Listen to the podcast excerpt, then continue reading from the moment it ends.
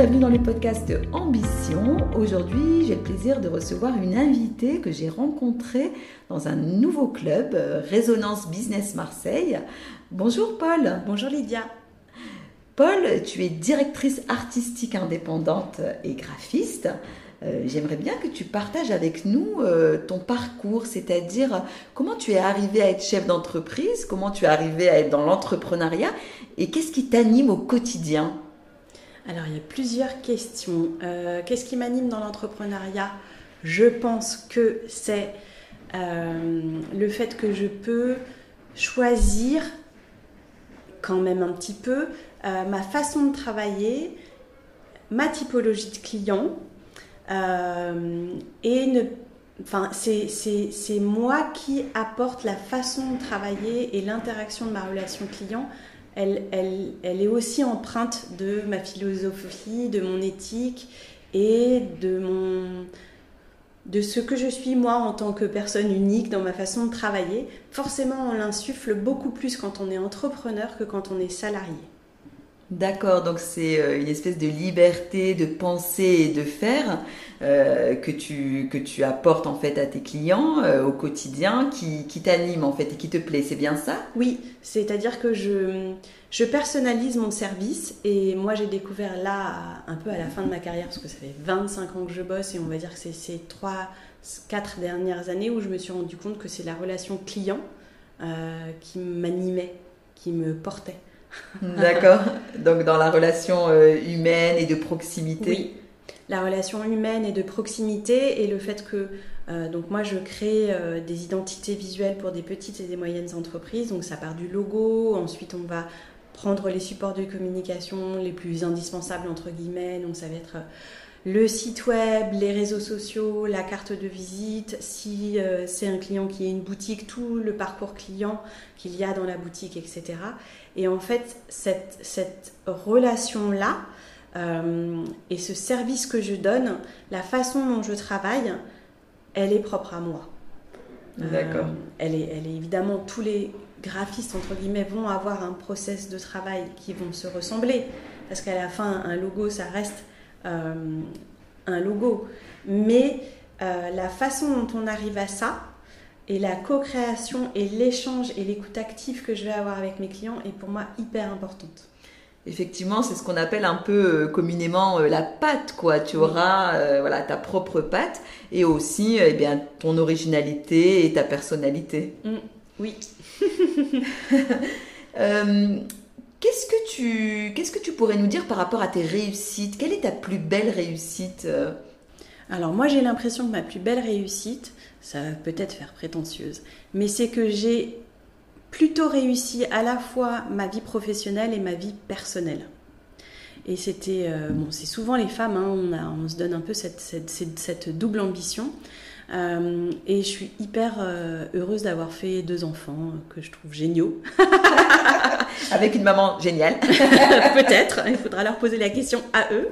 Euh, mais voilà, je pense que le haut, le, pareil, ce qui est pour moi une très belle réussite, c'est qu'aujourd'hui, c'est des jeunes adultes que je sens euh, épanouis, motivés, ambitieux. Eh ben, tu as réussi, bravo. ils sont indépendants Pas encore, ils sont étudiants. Ils sont étudiants, d'accord. Ça leur parle l'entrepreneuriat? Oh, je pense oui. Je serais pas complètement étonnée si tous les deux seront entrepreneurs. On parle souvent de, mimétisme hein, vis-à-vis des parents et effectivement, alors c'est pas toujours le cas, bien sûr. Euh, la preuve, j'ai des parents qui sont euh, salariés, qui ont toujours été salariés et j'entreprends, c'est tout nouveau pour moi. Euh, donc on peut avoir des parents qui sont salariés, être indépendants, mais en tout cas, si on a des parents qui sont entrepreneurs, ça peut aussi inciter, motiver dans, cette notion de mimétisme. Bien sûr, bien sûr par rapport à ton parcours, euh, est-ce que tu as euh, vécu un ou plusieurs échecs? Et de quelle manière euh, tu as pu dépasser cet échec? De quelle manière tu as pu te relever et continuer d'avancer? Parce que parfois on peut se dire, bien, j'arrête, j'abandonne, c'est trop compliqué. Est-ce que tu peux nous faire part d'un de tes échecs? Alors, j'en ai eu beaucoup et peut-être que Enfin, moi, je me suis rendu compte, parce qu'en fait, on commence à se connaître au bout d'un certain moment. Donc, moi, j'ai 49 ans et je bosse depuis mes 23 ans. Et peut-être que ce que j'ai découvert chez moi, c'est que j'étais une euh, hyène. Je lâche pas. C'est-à-dire hyène. Ok, je retiens l'animal. Euh, les crocs, on lâche pas. ouais, je lâche pas. Je, je... C'est-à-dire que oui, je, alors je suis une hypersensible, donc je vais pleurer, j'ai l'impression d'être au bout de ma vie et tout ça. Mais dès le lendemain, euh, déjà, j'ai des envies. Euh, j'ai envie de me retrousser les manches et tout ça. Ça n'empêche pas les états d'âme, hein, mais j'y vais quoi. J'y vais, j'ai ma croche. Euh, tu es une battante, hein Ouais, voilà. Euh, et, et, surtout, je pense que hum, moi, j'avais besoin de beaucoup, beaucoup de reconnaissance et je trouve que j'ai eu un métier où j'ai eu de la chance d'avoir beaucoup de reconnaissance. C'est-à-dire que mon entourage, mes clients, mes partenaires, des collègues et tout, euh, m'ont toujours euh, soutenu en fait aussi. Mhm. Donc il y a, peut-être cette intuition en moi et ce côté yen, et aussi euh, le fait que ben, on n'est pas seul. Hein, Bien sûr. Et il ne faut pas rester seul, je pense. On en parlait dans un précédent interview, dans une précédente interview. On peut dire les deux, hein, d'ailleurs. On peut dire les deux. Un interview, une interview. que effectivement, s'isoler, rester seul, c'était c'était un peu problématique et voir un un risque quoi. Il vaut mieux pouvoir rencontrer, échanger, confronter aussi ce qu'on propose. Euh. Mm, mm. Et justement par rapport à ça, euh, comment tu as géré le fait que tu aies peut-être différents échos euh, de ton entourage, certains qui vont peut-être te dire mais non, attention, ne le fais pas, ne te mets pas en indépendant, ou bien ce que tu proposes c'est pas trop ça.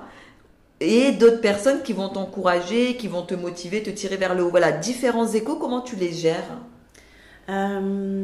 Alors, moi, je n'ai pas eu ce que ont ressenti beaucoup de personnes ou vécu beaucoup de personnes qui un jour sont parties du salariat pour devenir freelance. Moi, j'ai toujours, j'ai plutôt toujours été freelance en fait.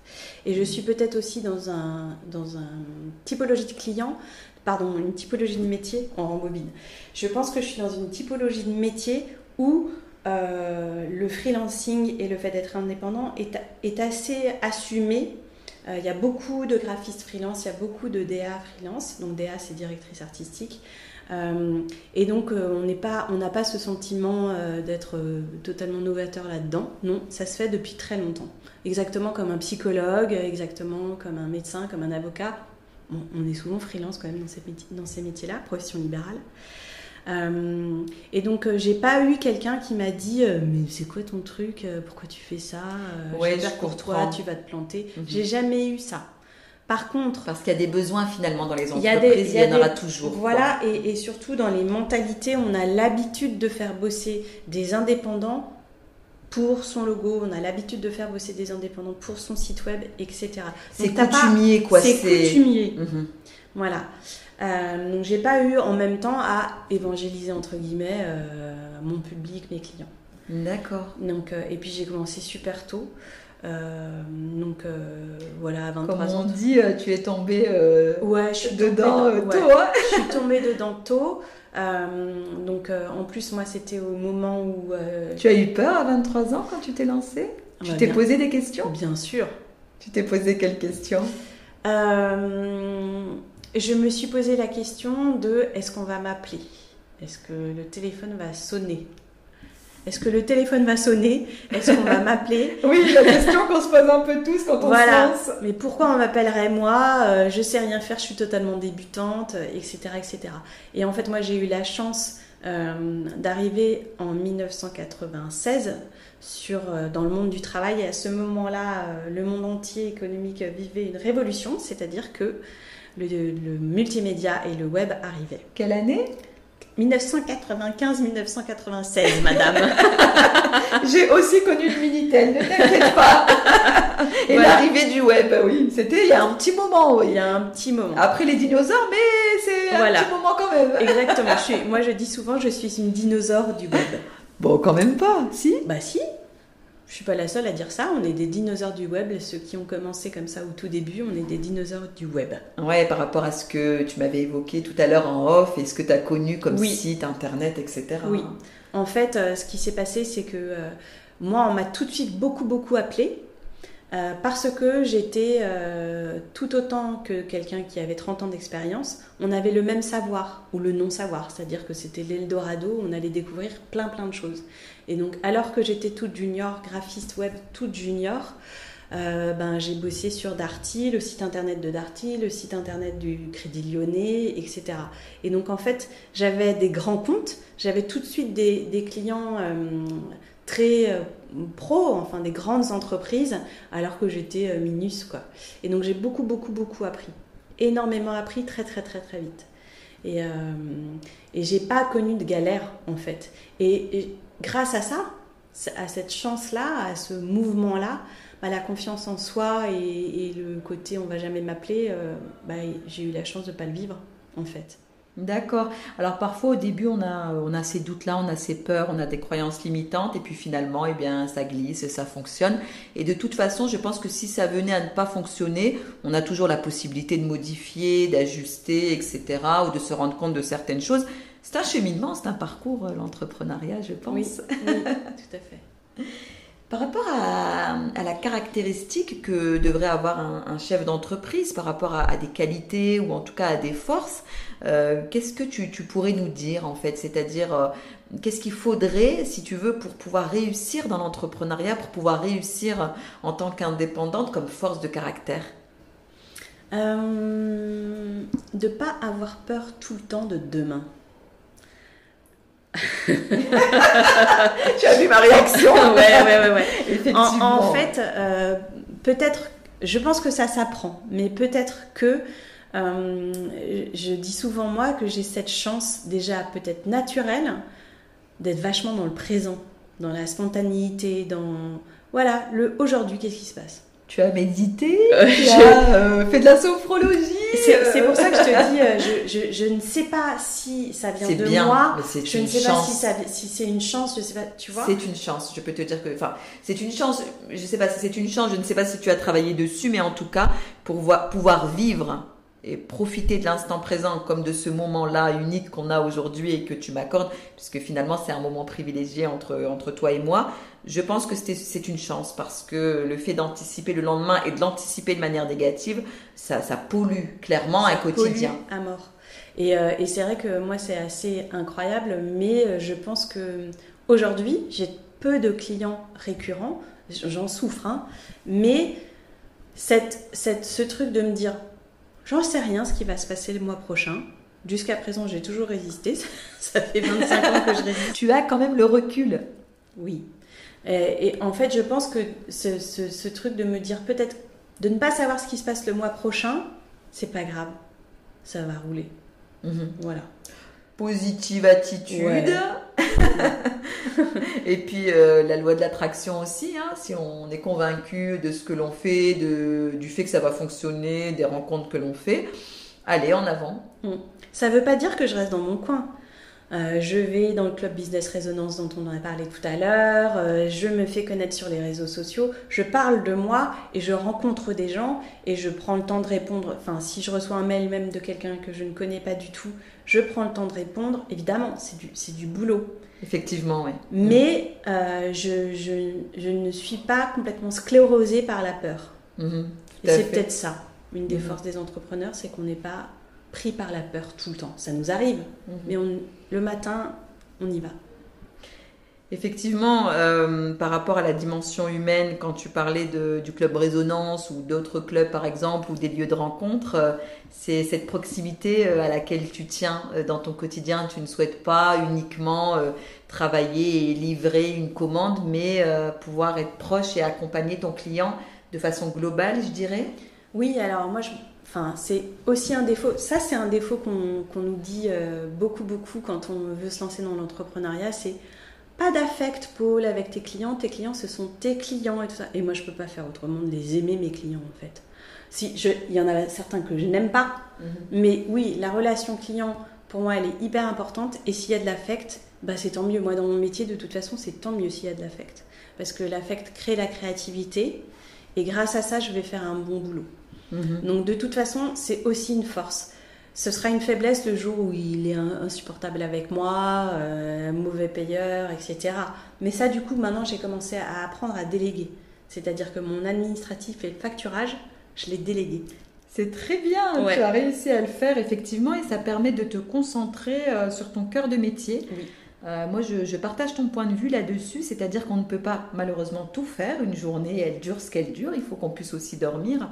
Donc, euh, déléguer euh, des activités. Je sais que c'est pas toujours simple. Il y a un lâcher prise aussi à avoir. c'est très bien. Et justement, par rapport à l'affect, les entrepreneurs auront des points de vue différents. Certains ne souhaitent vraiment pas mettre d'affect, mais Peut-être que là où c'est intéressant dans ton activité, et, tu me dis si je me trompe, c'est que le fait qu'il y ait cette relation et cet affect, alors il se livrera plus, alors il te confiera son fort intérieur et ce qu'il a envie de faire par rapport à son entreprise, des choses personnelles qu'il n'aurait peut-être pas confiées en ayant de la distance et qui, toi, peut-être, tu pourras retranscrire via son identité visuelle et, le graphisme. Qu'est-ce que C'est exactement ça. C'est exactement ça, Lydia.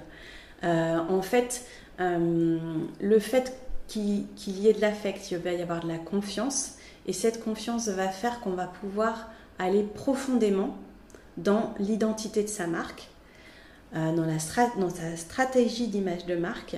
Et grâce à cette écoute active, à cette relation qui va petit à petit se créer, eh ben, le haut de l'iceberg, c'est ce que l'on verra, donc c'est ce que je fais moi, mais tout ce qui est en amont, c'est cette fameuse relation client euh, qui ne se voit pas. Mais parce qu'elle va être très bien travaillée, eh ben, on va donner à voir un logo qui est complètement aligné avec ce qu'il est et aussi avec sa cible. Donc c'est toujours la balance entre ce qu'est l'entrepreneur, ce qu'est son entreprise, vers où il veut aller, sa vision et surtout sa clientèle.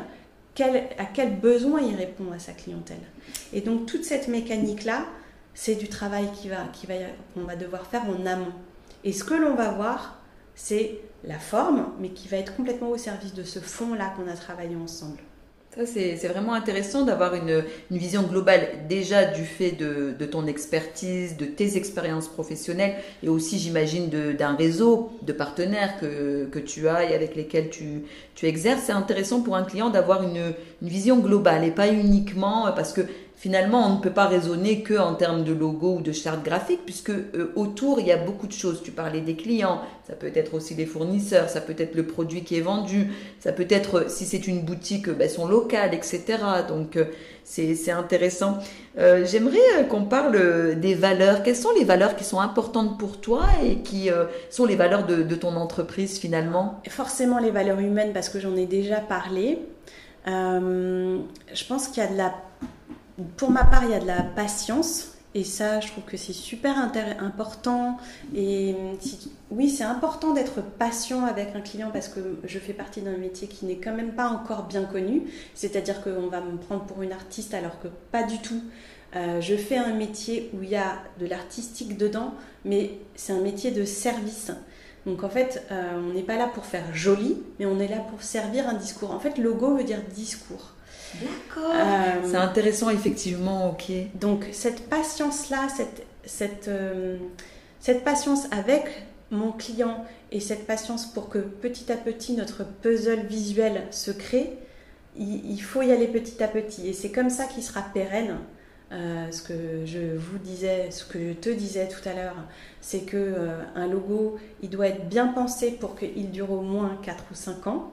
Et donc, il ne faut pas faire juste joli. Par exemple, un client qui vient me voir en me disant Bon, Paul, euh, moi, je veux un chapeau sur mon logo. Pourquoi tu veux un chapeau? C'est peut-être une idée hyper intéressante, mais pourquoi? À qui tu t'adresses? De quelle manière? Quelles sont tes valeurs exactes Et comme tu me disais tout à l'heure, quel, quel est ton pourquoi? Vers où tu veux aller, etc. Quelles sont tes forces et tes faiblesses? Est-ce que ton concurrent, il a un bonnet? Si tu as un bonnet, on va pas faire un chapeau. tout à fait, oui, je vois ce que tu veux dire. Il y a un certain nombre de questions auxquelles on, doit répondre si on est dans la commande d'un logo, et c'est pas juste euh, je veux telle couleur, telle couleur, puisque par exemple, euh, je vois pour le logo de la chronique des entreprises, euh, j'ai souhaité le jaune parce que le jaune c'est la créativité et je suis complètement dedans. Mm. Euh, une autre personne va choisir une autre couleur parce que c'est autre chose, on le voit. et par contre, logo qui veut dire discours, tu, tu parles de quelle langue Le latin? Alors je crois que c'est du grec, c'est du grec ancien. D'accord, bon. vérifier. On regardera, on va vérifier euh, pour, euh, pour, être sûr. Mais euh, effectivement, moi, je, je vois vraiment pas un logo comme quelque chose, voilà, de, du one shot. C'est quelque chose qui est travaillé quand même. Oui, hein. oui. et c'est les fondations d'une identité visuelle, d'une image de marque. Et c'est grâce à cette, ce logo, cette identité visuelle que les autres supports de communication vont être cohérents. Tout à fait, parce qu'on doit déployer derrière. Après, on déploie. Tout à fait. Voilà. Il faut que tout soit cohérent, homogène jusqu'à la signature web, le site internet, etc. Je, je viens de passer par là. Mm. Donc ça me parle beaucoup, c'est vraiment intéressant. Donc la patience euh, comme valeur, et, et, et tu, tu souhaites en évoquer d'autres? Hmm. Ça fait un peu galvaudé, mais j'ai l'impression que j'y, ça m'habite. C'est l'enthousiasme. Oui, je le sens, ça, je l'ai senti dès la première fois quand je t'ai rencontré. J'ai dit Ah, on a quelqu'un de punchy, de dynamique, qui aime la vie, qui est joyeuse. Et, et ça, ça fait du bien. Mm. Parce que parfois, bon, moi je ne leur en veux pas, mais parfois euh, des discours euh, négatifs, pessimistes ou des personnes où ça va jamais bien, parce qu'on a le droit de ne pas aller bien. On a tous nos problèmes, on a tous nos soucis, mais ça fait du bien des personnes positives et tu en fais partie et merci. Merci.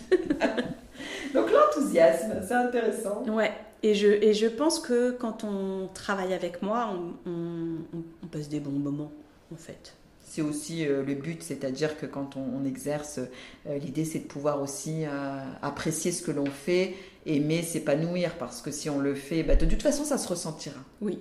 Oui, oui, tout à fait. avec le client là, et le résultat de, de la commande. Donc très intéressant. Paul, je te remercie pour ce bel échange. C'était vraiment une interview euh, authentique, comme, euh, comme je les aime. Je te remercie de nous avoir livré euh, eh bien, ton parcours, ta vision de, de l'entrepreneuriat. Merci à toi. Eh ben, merci Lydia pour cette interview. J'étais honorée que tu m'appelles. Euh, et ce sourire que vous ne voyez pas euh, maintient la discussion à flot. euh, c'est top. Merci beaucoup. Ah oui, une discussion qu'on pourra poursuivre. Merci à toi, Paul.